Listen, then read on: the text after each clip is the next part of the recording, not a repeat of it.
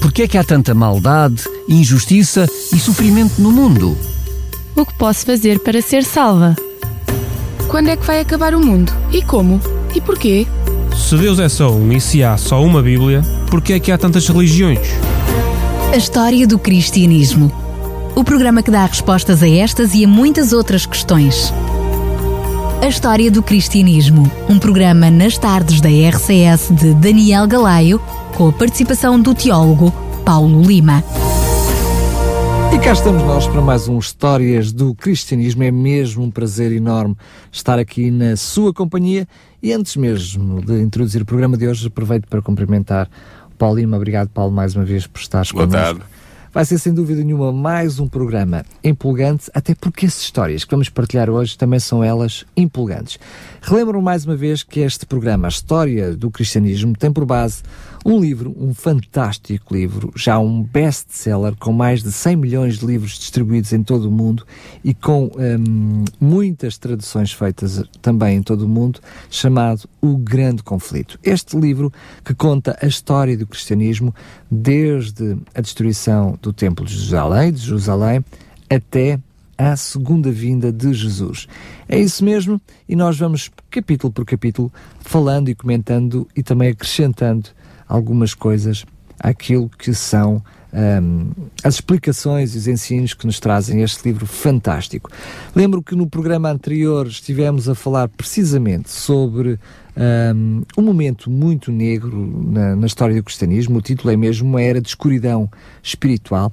E eh, hoje vamos iniciar o quarto capítulo, o capítulo que fala sobre os valdenses, e eu poderia dizer já em jeito de introdução que vamos começar a retoma, diria eu assim, e recuperar aquilo que eram os princípios bíblicos e os ensinamentos de Deus que estavam a ser esquecidos. Mas antes mesmo de avançarmos para o programa, relembro que estamos a oferecer este livro, é gratuito, enviamos para a sua casa, entre em contato connosco para o 219 10 63 10 219 10 63 10 temos todo o prazer em lhe oferecer este livro Grande Conflito para que possa também ler, reler e acompanhar à medida que vamos fazendo os nossos programas. Já sabe, 219 10 63 10 pode também fazer a requisição deste livro online no site da RCS em rádio RCS Estamos a entrar agora no quarto capítulo, mas se quiser acompanhar também pode ir ao site da RCS e fazer o download de todos os programas ou ouvir em podcast em radiorcs.pt, podcast e depois História do Cristianismo. Paulo, hoje vamos falar dos valdenses. É verdade, os valdenses. Penso que talvez a esmagadora maioria dos nossos ouvintes não conhecerá este povo, talvez nunca tenha ouvido falar sobre ele, mas é um povo interessante e importante na história do cristianismo, uh, ali no mear da, de meados da, da chamada Idade Média até à Reforma. Foram um, foi um povo importante. Na verdade, ela não é começa este capítulo sobre os valdenses, chamando a atenção que, apesar da escuridão espiritual se ter abatido sobre a Europa durante um longo período da supremacia papal, a luz da verdade não se extinguiu totalmente. Ou seja, o que ela quer dizer é que houve sempre testemunhas a favor da verdade em todas as eras, e essas testemunhas caracterizavam-se por três eh, doutrinas fundamentais. Primeira, que Cristo era o único mediador, que não há outro mediador entre Deus e o homem a não ser Cristo Jesus. A segunda doutrina importante, a Bíblia como regra de fé, portanto, basear todas as E crenças só? e, e E só? e única regra de fé, basear todas as crenças e todas as práticas na Bíblia. E a terceira verdade, que muitos, eh, ou pelo menos alguns dos crentes valdenses também defendiam, eh, a verdade do sábado. Mas não foram apenas os, os valdenses. É verdade que nós não temos muitas, eh, muitos testemunhos históricos sobre os heréticos, eu ponho aqui os heréticos entre aspas. Uh, porquê? Porque era política da Igreja Medieval obliterar todo o traço de dissensão que existia. Todos os escritos que não proviessem da Igreja Medieval, todos os, os testemunhos, tudo isso era, era destruído para que não houvesse traço de heresia, como era então designada a dissensão doutrinal. Uh, é verdade que durante, entre os séculos V e VII houve uma, um estender gradual do poder de, de, sobre as igrejas do Ocidente do, do primado de Roma. Portanto, a igreja da, da cidade de Roma estendeu o seu poder e o seu controle sobre as igrejas do, do Ocidente cristão. E isso foi gradual, foi, como eu disse, entre os séculos V e VII, mas uh, houve fringes, uh, houve, como é que eu ia dizer, talvez uh, mais sublinhando, houve setores do, do cristianismo que escaparam a, a esse estender gradual dos tentáculos da cidade, do, da igreja da cidade de Roma. Até porque eles não conseguiram chegar a todo lado Exatamente. em simultâneo. Sim, e claro. no caso dos valdenses, que vamos ver mais à frente, até porque tinham mais dificuldade em lá chegar, estavam nas zonas mais remotas. Sim. Mas aqui e acolá houve sempre o chamado povo remanescente que foi guardando a verdade, não é? Sim, uh, por exemplo, podemos falar no chamado cristianismo celta, ou seja, o cristianismo antigo que existia na Grã-Bretanha, na Escócia e na Irlanda. Uh, houve um, um, um cristão que se destacou no cristianismo celta, celta ele chamava-se Columba, viveu de 521 a 597 da nossa era, uh, e era monge e sacerdote. Ele hum, foi considerado o apóstolo dos Pictos. Os Pictos eram o povo que habitava no que é hoje a Escócia. E ele foi o fundador de uma abadia, ou seja, de um mosteiro que foi muito importante na ilha de Iona, na Escócia. Uh, este mosteiro na ilha de Iona foi um centro de cultura e um centro de, de escola de missionários. E a partir desta, desta ilha, onde estava fundado o mosteiro de Iona, foram enviados missionários não só para a Escócia, para a Inglaterra, mas também para a Alemanha, para a Suíça e até para a Itália, nos séculos 6 e 7 da nossa era. Alguns destes missionários e destes cristãos celtas eram observadores do sábado do sétimo dia, nós sabemos disso. Eram uma minoria, mas havia entre eles observadores do sábado, do sétimo dia, uh, abençoado por Deus. E, portanto, tiveram um papel importante. Infelizmente, este cristianismo celta acabou por ser absorvido pelos tentáculos da Igreja da cidade de Roma no, no sexto século uh, e foi um pouco, podemos dizer, a ferro e fogo. Porque o que é que aconteceu? O, os, os, cristãos primitivos que viviam na Grã-Bretanha uh, tiveram que recuar perante a invasão das tribos saxónicas que invadiram uh, a Grã-Bretanha. esses saxãos eram pagãos. Passado algum tempo, Roma decidiu evangelizar essas ilhas que tinham sido conquistadas pelas tribos pagãs dos saxãos e dos ângulos. Uh, e esses anglo-saxónicos, essas tribos anglo-saxónicas foram convertidas por Roma. Quando, quando os missionários de Roma encontraram os cristãos uh, antigos, os cristãos primitivos naquela ilha, uh, fiz, primeiro tiveram uma tentativa de absorção, de, de, envolvimento desses cristãos já nas estruturas que eles tinham instalado na ilha, na, na ilha. Mas não conseguiram totalmente de modo, de modo pacífico, de maneira que recorreram à força. E foi assim que terminou o tempo glorioso, digamos assim, do, do cristianismo celta na Grã-Bretanha. Uh, outra igreja que, que estava na, nas cercanias do cristianismo, na periferia, e que também uh, que conservou uma parte substancial da verdade cristã inalterável, foi a igreja etíope. Uh, certamente os nossos ouvintes já ouviram falar da Etiópia, é um país que fica ali perto do Corno da África. Uh, uh, a igreja etíope foi fundada no primeiro século, provavelmente, pelo menos segundo reza a tradição, pelo apóstolo Mateus, que teria evangelizado aquela zona de África.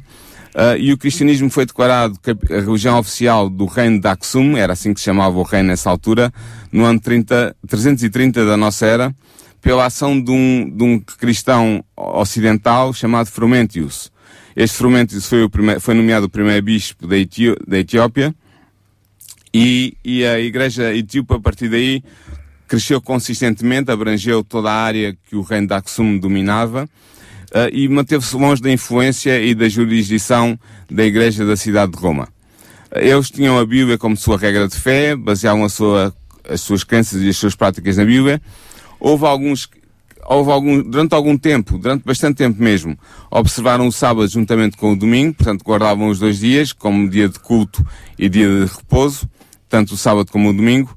Uh, nós temos, nós como portugueses, temos, tivemos alguns contactos uh, no século XVI com este reino da Etiópia e com os cristãos etíopes.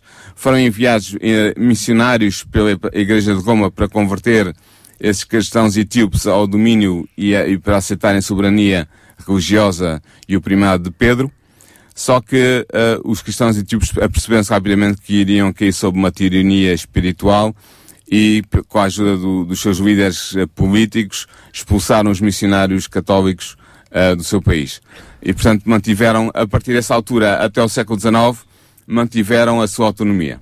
O que mostra claramente que aquilo que aconteceu com o, o cristianismo celta, que acabou por, de uma, uma, forma progressiva, mas praticamente de uma forma também completa, ser absorvido por aquilo que eram as ideologias da Igreja de Roma, não acontece a mesma coisa com a Igreja na Etiópia. Não, não. Mas mesmo assim, já se nota claramente aqui alguma influência, um, uh, eh, resultado do medo dessa opressão que era feita pela Igreja de Roma, precisamente quando nós percebemos que tentam guardar os dois dias, né? Sim, para, é... guardar, para agradar um lado e agradar o outro. Ou seja, guardam na mesma ao sábado, mas no domingo, para não dar nas vistas, vão-se abstendo de sim, trabalhar. Dizer que sim, eles tentavam, tentavam conciliar os dois dias e fizeram isso até, até ao, ao século XIX, eh, foi, foi, assim, foi essa a prática da Igreja Etíope. Os valdenses, que, que, dão o título a este capítulo do grande conflito, este quarto capítulo, vão ser os grandes opositores da Igreja de Roma durante a época medieval. Uh, estas, uh, podemos pensar qual, de onde se originaram estes cristãos valdenses. Uh, eles têm duas origens que depois vão confluir numa mesma base. por um lado eram as igrejas primitivas do Piemonte, isto é, do, dos, dos montes dos Alpes italianos, eh, que, que, se tinham mantido independentes de, de, de outras igrejas durante muitos séculos. Uh, Roma procurou estabelecer o seu domínio também sobre essas igrejas e em parte conseguiu. Uh, parte dos cristãos primitivos do Piemonte submeteram-se ao primado de Roma, mas houve alguns que continuaram a manter-se como dissidentes e que se retiraram para as montanhas, para as altas montanhas dos Alpes suíços e dos Alpes italianos. Depois, no século XIII, estes cristãos uh, primitivos, digamos assim, vão se misturar com os seguidores de Pedro Valdo, seguidores desses que emigraram para os Alpes também por volta do século XIII uh, eh, da, da, nossa era. Uh, talvez seja bom perguntar, afinal, quem foi quem Pedro, é Valdo? Pedro Valdo? Quem é este Pedro Valdo? Pedro Valdo foi um cristão que viveu entre o ano 1140 e o ano 1217. Ele era mercador, era portanto um burguês abastado, da cidade de Lyon, em França, e ele tinha se tornado um homem muito rico. Ele era um pai de família, vivia uma vida feliz, realizada, até que em, em 1173 uh, eh, houve ocasião para, para uma mudança. Ele estava numa conversa entre amigos, quando de repente um amigo seu foi vítima de morte súbita, caiu morto aos pés de Pedro Valdo. Uh, e aquele acontecimento tocou profundamente. Eu, uh, o que o Pedro Valdo pensava era, e se tivesse sido eu? Será que eu estaria preparado para me encontrar com o meu Deus caso a morte me sobreviesse repentinamente? Este era o pensamento na, na mente de Pedro Valdo, uh, e é interessante ver como Deus usa as coisas para chegar até nós. Pedro Valdo, quando estava imerso nesta, nesta luta psíquica interior, de saber como reagir à morte do seu amigo e como que rumo dar à sua vida, ele ouviu um trovador cantar uma canção sobre um santo, Santo Alessio, que foi a motivação para a sua conversão. Porquê? Porque este trovador conta a história do santo, diz que o santo era nascido numa família rica e abastada, que de, decidiu tomar uma vida de pobreza e afastar-se do, do, dinheiro e da, das práticas mundanas e viver uma vida dedicada a Deus, e que depois, no fim da vida, ele volta à sua cidade, esse Santo Alessio, volta à cidade e, e procura uh, o, a morada da sua família, que era uma família ainda abastada, para pedir esmola. Uh, entretanto, passam-se, acontecem várias situações e o Santo Alessio morre uh, e morre junto da, da entrada da porta da sua antiga casa, da casa da sua família senhorial. E quando vão dar enterro a esse, a esse pobre mendigo, descobrem por um sinal que o santo tinha na, na, no corpo, que era afinal o, o seu familiar que tinha voltado tinha desaparecido há tanto tempo e que voltava desta forma. Esta história tocou profundamente o coração de Pedro Valdo e ele decide consultar um teólogo do seu tempo, da sua cidade, de Lyon, e vai-lhe pôr uma pergunta. Ele vai-lhe perguntar, o que é que eu tenho que fazer para me salvar?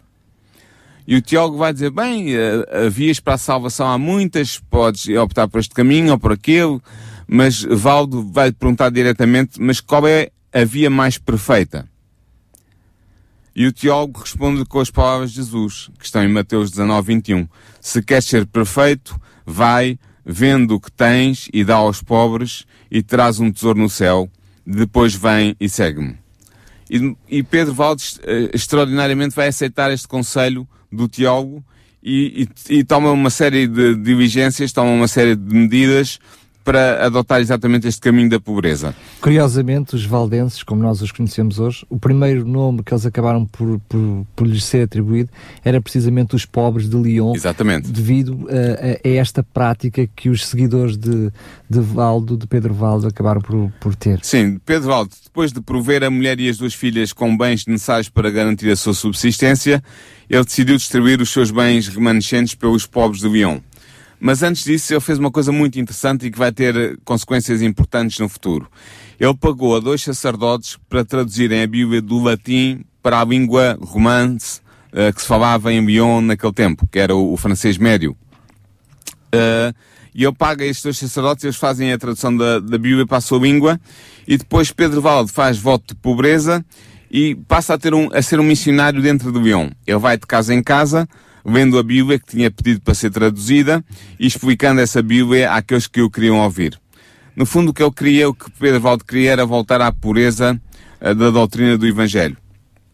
E é fácil de imaginar com este tipo de comportamento que Pedro Valde vai ter uma grande influência junto dos seus contemporâneos e vão se multiplicar rapidamente os seus seguidores.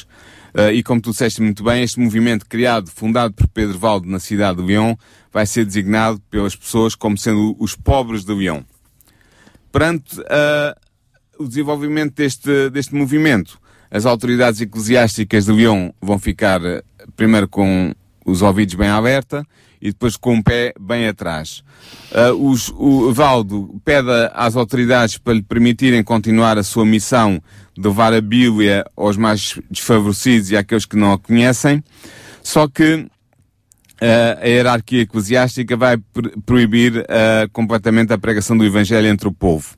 Até porque, deixa-me dizer, a prática comum nessa altura é que eles saíam dois a dois, já mais à frente Sim. vamos falar um pouquinho de como é que era, como é que funcionava isso, mas claramente eles saíam dois em dois e ensinavam os erros da igreja, da igreja de, de Roma naquela altura.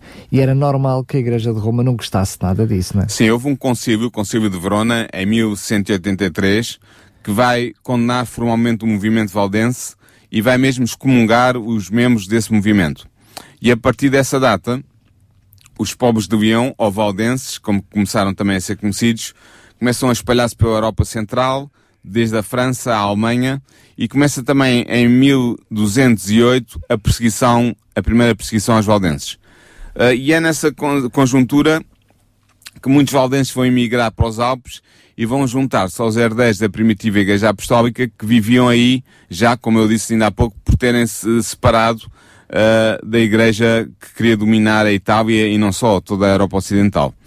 O primeiro grupo de valdenses imigra já em 1184, depois da sua excomunhão pela Igreja Medieval, na, na sequência do Concílio de Verona, que foi em 1183. E há um segundo grupo de valdenses que imigra em 1208 para fugir à primeira cruzada contra os valdenses que se realizou no sul de França. E depois, gradualmente, outros grupos seguirão estes primeiros grupos de valdenses na imigração para os Alpes.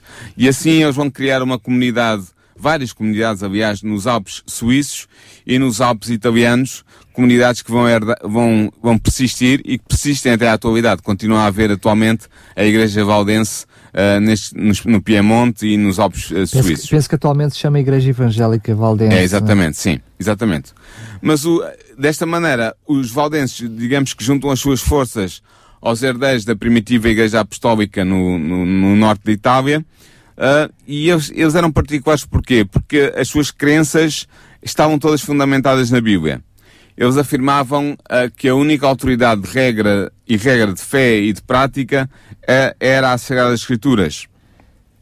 E segundo os testemunhos dos inquisidores, ou seja, daqueles que foram destacados pela hierarquia uh, eclesiástica para perseguir os valdenses, alguns valdenses observavam o sábado, o, o, sétimo dia, como, como o dia de repouso e de adoração. Não todos, não mas, a maioria, mas, mas alguns, alguns deles observavam. Só referir que nesta fase até esta fase, melhor dizendo, uh, os valdenses tinham a intenção, não era de deixar a Igreja Católica, mas de reformulá-la. Reformulá Sim, reformá-la. Uh, reformá-la. Porquê? Porque queriam Uh, que, que, a Igreja voltasse à pureza, à, à pureza da, da, Bíblia Sagrada. Sim. Curiosamente, aquilo que a Igreja de Roma acusa os valdenses uh, são precisamente naquelas coisas que ti, não, nada tinham a ver com a palavra de Deus nem com a Escritura Sagrada, com as, as doutrinas que tinham sido colocadas pela Igreja de Roma. E eram precisamente essas acusações, como o culto dos mortos, por exemplo. Sim, nós, a, a evocação dos santos também.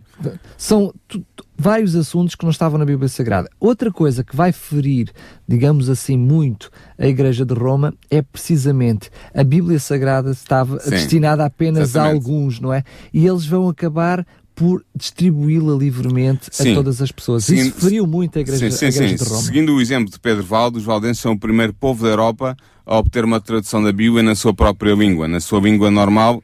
É evidente que era, eram, eram versões em manuscrito, porque a imprensa ainda não tinha sido inventada, mas eles são de facto o primeiro povo a ter a tradução da, da Bíblia na sua língua.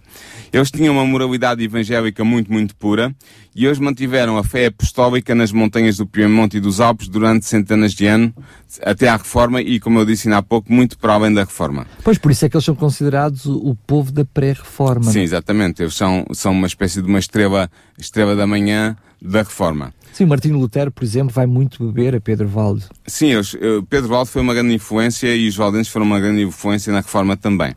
A educação dos jovens valdenses era enraizada na Bíblia e desde de, de uma idade muito, muito tenra. Eles memorizavam grande parte da Bíblia, eles, o, porque os exemplares das Escrituras eram muito raros e, e levavam muito tempo a, a, a copiar e, portanto, eles eram, a, a sua educação era assente na memorização da Bíblia. Eh, por exemplo, há um inquisidor que relata que um valdense, eh, uma pessoa humilde, eh, um trabalhador humilde, sabia, por exemplo, o livro de Jó todo de cor. Os, os evangelhos também eram muito estudados e muito meditados e, e memorizados. Portanto, era uma das bases da, da, da educação dos crentes cristãos valdenses e dos seus jovens e das suas crianças. E era também uma estratégia, não é? Porque eles educavam os filhos a pensar na missão que, eles, que, que Sim, sentiam como povo. Já vamos é? chegar aí. Uh, as crianças era, valdenses eram também educadas a suportar as privações, a viver uma vida de economia, de frugalidade e, sobretudo, a, fazer, a ter uma virtude que é a virtude do silêncio. Eles eram ensinados a manterem-se em silêncio, a não a darem qualquer indicação que pudesse ser aproveitada pelos seus perseguidores para lançar uma cruzada contra o seu povo ou para levar à morte uh, os seus irmãos da fé. Uh, a economia dos valdenses era basicamente uma economia de agricultura de subsistência, havia também bastantes artesãos, uh, no fundo eram pessoas que trabalhavam com as suas mãos, tinham uma vida dura, mas que preferiam ter essa vida dura com a fidelidade à palavra de Deus do que ter uma vida fácil, abandonando os princípios e as doutrinas verdadeiras das Sagradas Escrituras. Uh, e como eu disse, a, a, a Igreja Valdense assemelhava-se à Igreja Apostólica, tanto nas crenças e na piedade prática, como no, no destaque que davam à Bíblia como única regra de fé. Talvez fosse interessante falar um pouco dos pastores valdenses dos pastores salsejos, não é? que dá uma sensação que eles um, tinham uh, a, a, intenção clara de uh, fugir à estrutura do clero, não era? Ou seja... Sim, eles chamavam-se barba. Barba porquê? Porque no dialeto românico antigo, barbanos significa tio. Uh, e era assim que os jovens e os, os valdenses, os crentes valdenses, designavam os seus pastores, os seus líderes, uh, para, se, para contrariar o uso de chamar pais, é? para distinguir o uso de chamar pai ou padre uh, ou, ou, ou, sacerdote. Uh, eles chamavam-lhe tio, estes, estes estes tios ou estes pastores valdenses pregavam, visitavam os doentes, ensinavam as crianças e procuravam promover a harmonia entre o povo valdense. O culto era, era, era muito simples, consistia na leitura da Bíblia, com algum comentário, algum sermão acrescentado e com a oração, nomeadamente a oração do Pai Nosso, os Barba não se casavam e tinham uma grande autoridade entre o seu povo. Uh, eram os pastores que eram os professores da juventude valdense nas escolas dos valdenses. Nessas escolas eles aproveitavam para copiar a Bíblia à mão, era a única maneira de, de uh, multiplicar os textos das Sagradas Escrituras, tinham que ser copiados à mão. E como eu disse, memorizavam também, memorizavam largas porções das Escrituras.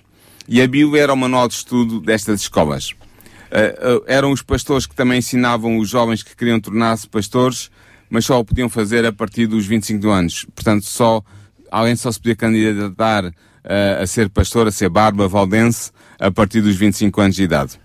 O que é interessante é que estes valdenses tinham vistas largas em termos de educação, porque eles enviavam das escolas das montanhas, das suas escolas, enviavam jovens para as universidades de França e de Itália.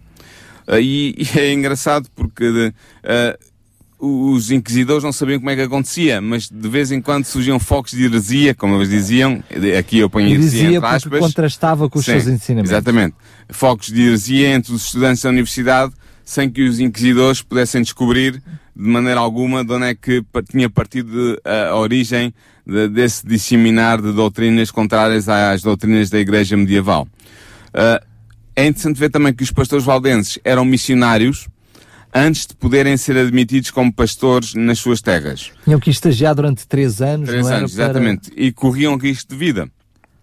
Eles tinham, na verdade, os pastores valdenses, uh, como os outros valdenses, mas acrescidamente devido às suas responsabilidades, tinham sempre diante deles a possibilidade do martírio. É interessante que eles trabalhavam dois a dois, eram sempre em equipas de dois, como Jesus tinha enviado os seus discípulos também na Palestina no primeiro século, dois a dois, os valdenses iam dois a dois. Havia um, o, o barba mais velho, que era chamado regedor, eh, e havia o barba mais novo, o, ou o, o sacerdote valdense mais novo, que era chamado coadjutor. Eles iam normalmente disfarçados de mercadores. Porquê? Porque era um, um, um, um trabalho mais fácil de, eh, de estabelecer contato com, com as pessoas em geral uh, e que permitiam aproximar-se tanto dos mais ricos como dos mais pobres. Normalmente eles levavam com eles cópias da Bíblia iam de casa em casa e de hospício em hospício. Deixa-me só referir que é uma coisa engraçada. Foi aí precisamente que surgiram os colportores. A palavra colportor, que nós hoje podemos conhecer como pessoas que vão de porta em porta a vender livros, a vender livros vem precisamente de, desta, destes valdenses que a palavra comportor em francês tem a ver com transportar ao pescoço, ao pescoço porque eles escondiam na, nas costuras da roupa que levavam Sim. ao pescoço as palavras de Deus, a palavra de Deus. Uh, digamos que uh, não é em jeito de brincadeira, mas muito a sério, a profissão deles de vendedores era apenas uma camuflagem para Sim. a sua verdadeira missão, que era levar esses fragmentos ao, das Sagradas Escrituras. Das, das Sim, e levar a mensagem. Como eu disse, eles iam de hospício em hospício. Estes hospícios eram as casas secretas que a Igreja Valdense tinha por toda a Europa Central e Ocidental e que funcionavam como centros de missão uh, nesses locais.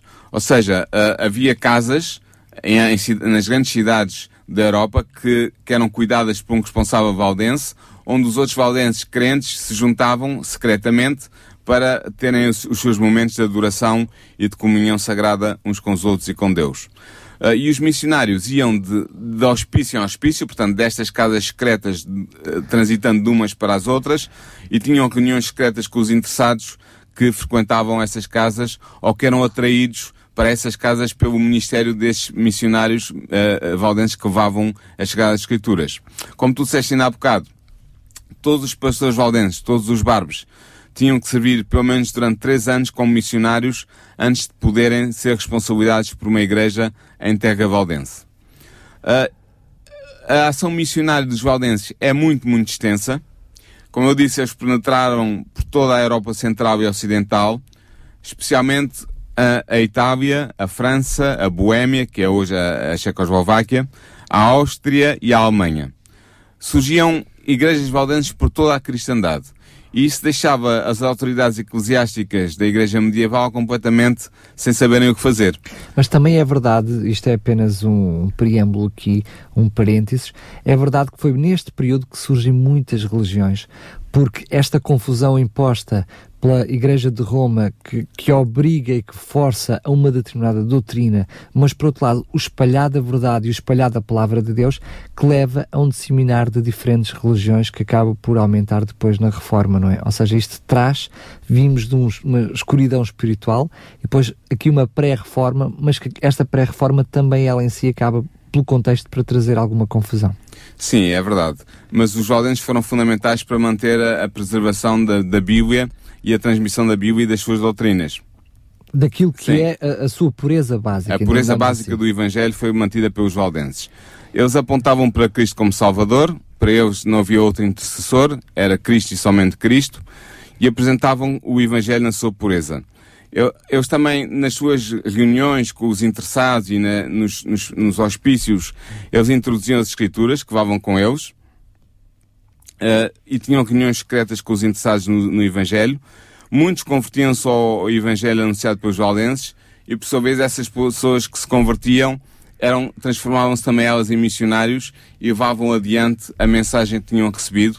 E, portanto, o, a doutrina valdense espalhava-se na, na, visão dos inquisidores como um cancro, digamos assim, por toda a cristandade, uh, levando muitos a aderirem às doutrinas puras das Sagradas Escrituras. É nessa altura que surge por parte da Igreja de Roma uma necessidade de criar uma perseguição ainda maior Sim, e que começa a acontecer as atrocidades. Sim, é? exatamente.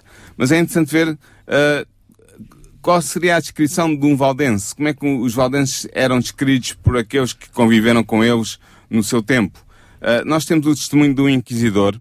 Este testemunho deve ser compreendido como a passagem de informação entre confrades, ou seja, pessoas que trabalhavam na Inquisição uh, tentando debelar a heresia valdense, como eles a chamavam, e portanto é, é, um, é um testemunho muito cândido, muito, muito objetivo, para permitir a outros inquisidores detectarem um valdense quando o vissem ou quando, ou quando entrassem em contato com ele. Uh, e esta descrição dos valdenses pelo inquisidor diz o seguinte, os valdenses podem ser reconhecidos pelo seu modo de vestir e pelo seu discurso modestos, evitam a ostentação no vestir. As suas roupas são de tecido vulgar, nunca de tecido precioso. Não vivem do comércio para evitar cair na mentira, no juramento e no engano. Vivem do trabalho das suas mãos. Os seus mestres são artesãos. Contentam-se em ter o necessário para viver. São castos e sóbrios, não frequentam as tabernas e os bailes, pois não lhes agrada a frivolidade. São trabalhadores, mas ainda assim encontram tempo para estudar a Bíblia e para ensinar aos outros. Também podem ser reconhecidos pelo seu falar, preciso e modesto. Rejeitam a maledicência e a galhofa, bem como a mentira. Recusam-se a fazer juramentos. Portanto, esta era, era a descrição que um inquisidor, portanto, alguém que perseguia e que procurava destruir os missionários valdenses, esta era a descrição que um inquisidor dava do que era um valdense. Uh, é, uma, é uma descrição pura e, e, verdadeira porque se destinava não a, a, qualquer outro cristão em geral, mas a informar os seus companheiros de, de Inquisição uh, sobre como determinar uh, que estavam perante um valdense ou não. Realmente o que acontecia é que os valdenses estavam a invadir o reino das trevas, o reino da obscuridade que campeava pela Idade Média, pelo que os poderes das trevas com certeza reagiram com dureza e com crueldade. Tu ainda há pouco disseste, falaste, antecipaste um pouco sobre as perseguições que os valdenses iriam sofrer. É verdade. Houve várias perseguições, houve várias cruzadas contra o povo valdense nos seus santuários nas montanhas, do Piemonte e do, dos Alpes eh, eh suíços. No século XIV houve várias perseguições, tal como houve também no século XV.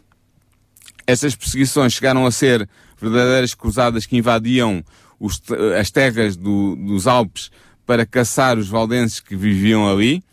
Eh, estes tinham como refúgio eh, as, as altas montanhas uh, e, as, e as, as, cavernas que aí existiam, e eram muitas vezes essas cavernas e essas altas montanhas que os protegiam da perseguição e da destruição.